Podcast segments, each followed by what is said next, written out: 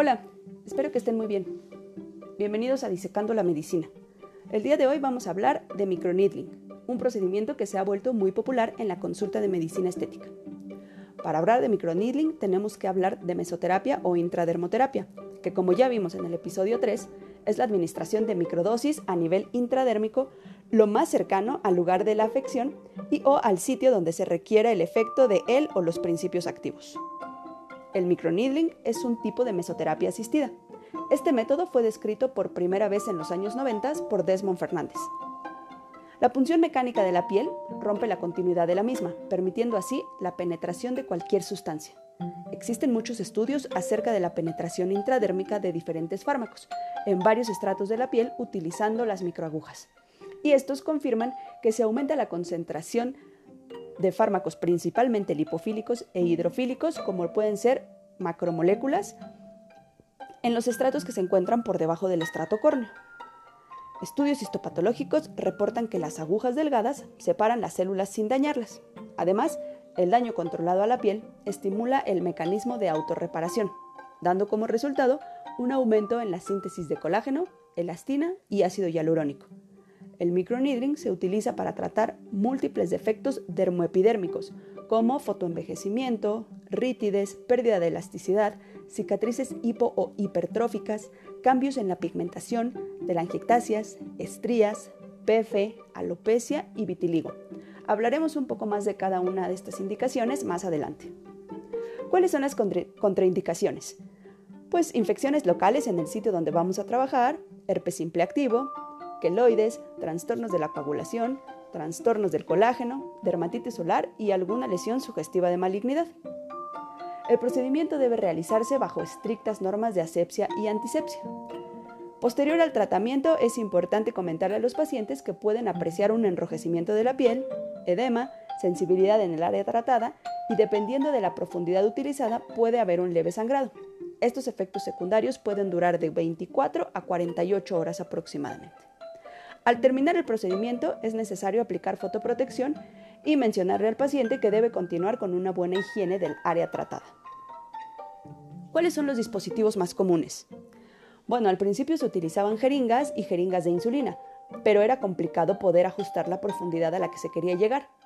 Por lo tanto, salieron al mercado los dermarollers, que son cilindros con agujas en toda su extensión, y de acuerdo al tratamiento se elige la longitud de las agujas. Los dermarollers con agujas muy cortas se utilizan a nivel de epidermis, más o menos a una profundidad de 0.1 a 0.5 milímetros, y se pueden utilizar hasta 3 a 4 milímetros. En estas profundidades es importante aplicar anestesia tópica. Las longitudes más comunes utilizadas son de 1 a 2 milímetros. Estos dermarollers penetran en la piel en un ángulo de 45 grados. Los cilindros son intercambiables según la longitud deseada y también es, necesario utilizar uno por paciente, es decir, son desechables. Y bueno, en la actualidad existen los multiinyectores que para mí es un gran, gran invento. El dispositivo de multiinyección o el multiinyector es un equipo eléctrico que realiza las punciones de forma automática, con un movimiento pulsátil en sentido vertical. La punta de estos dispositivos es desechable. En este dispositivo podemos elegir entre el número de agujas de la punta, podemos elegir la profundidad de penetración de las agujas desde 0.25 hasta 2.5 milímetros y podemos también regular la velocidad a la que se desea que las agujas penetren la piel.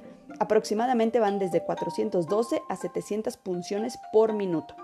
Las agujas penetran de forma perpendicular en la piel a 90 grados y esto nos da la oportunidad de trabajar en todas las áreas de la piel sin necesidad de cambiar el dispositivo. Por ejemplo, en el área periocular podemos trabajar a 0.25 o 0.5 milímetros de profundidad y en el área malar podemos trabajar desde 1 milímetro hasta 2 o 2.5 milímetros. Al utilizar una profundidad de 1.5 milímetros, la penetración de activos va a llegar hasta los receptores en la dermis, mientras que una penetración transepidérmica la podemos lograr con una longitud de 0.25 a 0.5 milímetros. El aumento en la penetración transdérmica de los activos lo podemos observar a partir de las 72 horas postprocedimiento. ¿Cuál es el mecanismo de acción del microneedling? Bueno, consiste en realizar un daño controlado en la piel mediante esta punción mecánica, induciendo así una inflamación también controlada y de acuerdo a la profundidad, la punción puede o no dañar algunos vasos superficiales provocando un leve sangrado. Al realizar estas rupturas microscópicas en los vasos de la dermis superficial, existe una liberación de plaquetas, lo que provoca el inicio de la producción de colágeno, elastina y factores de crecimiento. Todo este daño controlado inicia un proceso similar al proceso de regeneración de una herida. Este proceso lo podemos dividir en tres fases, inflamación, proliferación y remodelación. Veamos cada fase detenidamente. El proceso de inflamación es relativamente corto, tiene una duración de 72 horas posteriores al procedimiento e incluye la formación de microcoágulos, citocinas e infiltración de factores de crecimiento en las zonas de lesión, así como la actividad de células inmunitarias. El proceso más importante asociado con el microneedling es la activación plaquetaria. Esto encabeza la liberación de muchos factores de crecimiento, incluyendo el factor de crecimiento derivado de plaquetas, el factor de crecimiento transformador alfa, el factor de crecimiento transformador beta, el factor de crecimiento de fibroblastos y el factor de crecimiento epidérmico. Todos estos factores de crecimiento estimulan fuertemente a los fibroblastos para producir colágeno y elastina. Las células inmunitarias, como los leucocitos, neutrófilos y macrófagos, limpian el sitio de la herida de posibles contaminantes y bacterias. Una semana posterior a la lesión, estas células sufren apoptosis y el microambiente de la herida cambia radicalmente. La proliferación dura de 2 a 3 semanas y consiste en la epitelización y el reemplazo del coágulo de fibrina con tejido de granulación.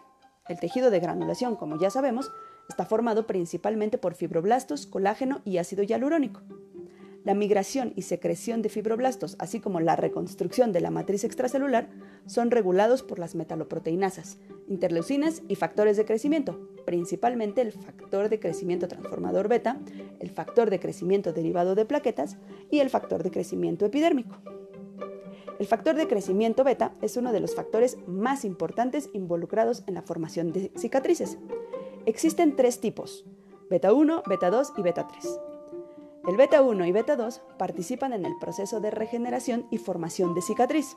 Estos factores también son responsables de la formación de una estructura densa de colágeno. Y el factor de crecimiento beta 3 participa indirectamente en la formación de fibras de colágeno normales y resistentes al estiramiento. Este factor de crecimiento es responsable de la regeneración sin dejar cicatriz. Los tratamientos antiedad efectivos deben activar el factor de crecimiento beta 3 sin estimular otros tipos de factores de crecimiento. El microneedling es un método que permite la regeneración de la piel sin la formación de cicatrices, lo que contribuye al aumento del factor de crecimiento beta. El colágeno tipo 3 predomina en el tejido de granulación, el cual es un tejido característico de regeneración posterior a una lesión mecánica. En el examen histopatológico de la piel sometida a micropunturas, aparece un aumento de la cantidad de colágeno y fibras de elastina cuatro veces más a la cantidad normal. La estructura de las fibras nuevas de colágeno formadas no difiere de las estructuras de las fibras de colágeno presentes en la piel no dañada. Al mismo tiempo que hay neocolagénesis, también existe angiogénesis, lo que causa una hiperoxigenación del tejido. Las citocinas más importantes involucradas en este proceso de neovascularización del tejido dañado o del tejido herido son el factor de crecimiento vascular endotelial, el factor de crecimiento de fibroblastos y el factor de crecimiento derivado de plaquetas. Y por último, la remodelación. En esta fase, la matriz extracelular es la que presenta más cambios. Primero, el colágeno tipo 3 se encuentra sintetizado, pero gradualmente se convierte en colágeno tipo 1 la piel se vuelve más gruesa y durable, recuperando el color y la textura correcta. El examen histopatológico posterior a la aplicación del microneedling muestra un aumento significativo en el grosor del estrato granular del epidermis sin ningún cambio en el grosor de la dermis. Existe otra teoría que explica también que el mecanismo de acción de la micropunción está relacionada con el cambio en el potencial de membrana celular. Al entrar en contacto con las microagujas, el potencial de membrana cambia de menos 70 milivoltios llega a menos 100 milivoltios, esto cuando la célula entra en contacto con la aguja.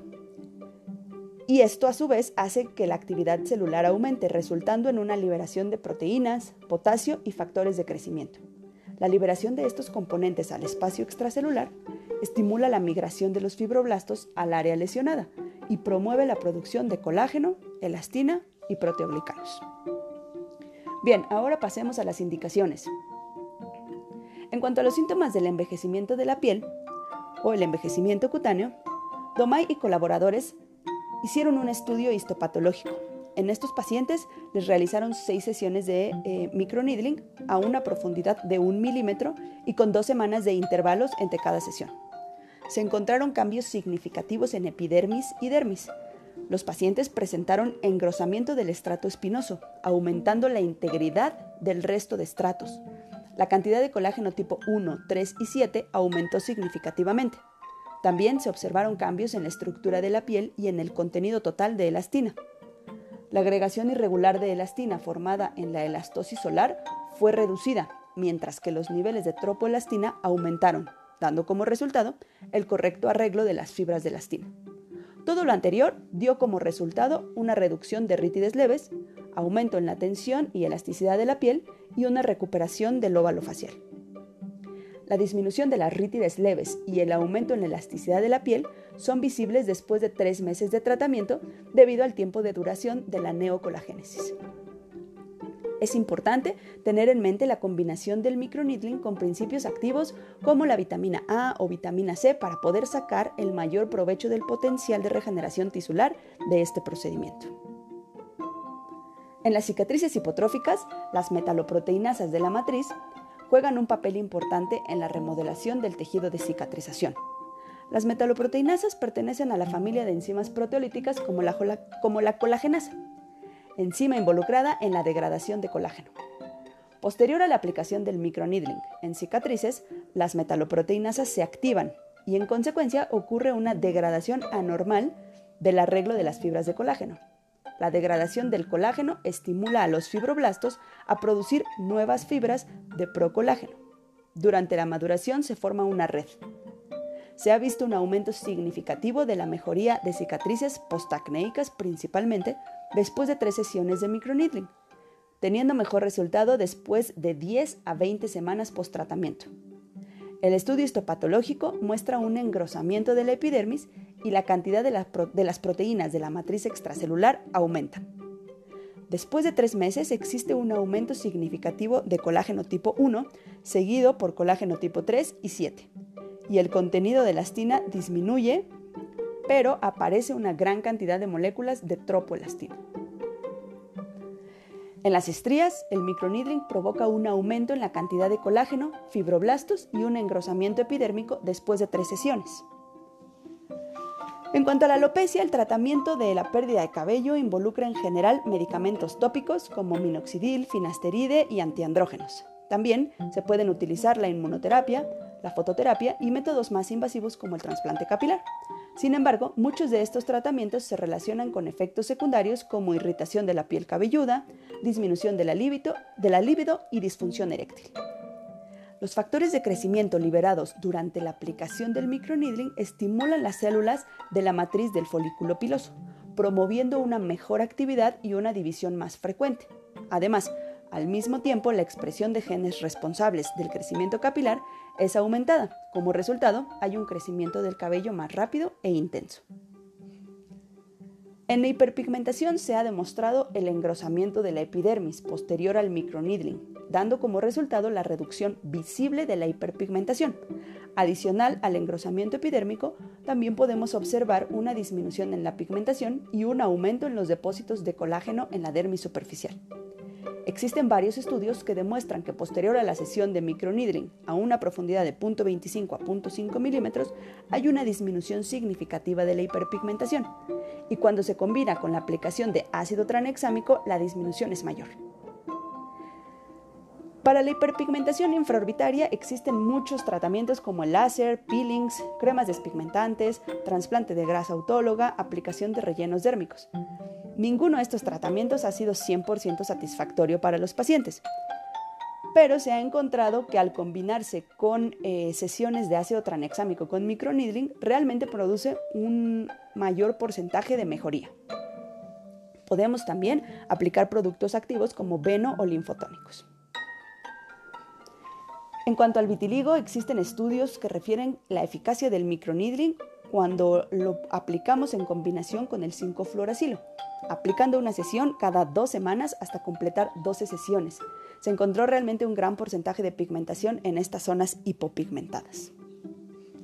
En conclusión, el microneedling, multiinyector, microagujas, también conocido como terapia de inducción de colágeno o inducción de colágeno percutánea, o eh, dependiendo de la marca, Dermapen, Dr. Pen, M&M, etcétera, etcétera, es uno de los tratamientos más efectivos en la actualidad para varias patologías de la piel, desde el rejuvenecimiento facial hasta las estrías.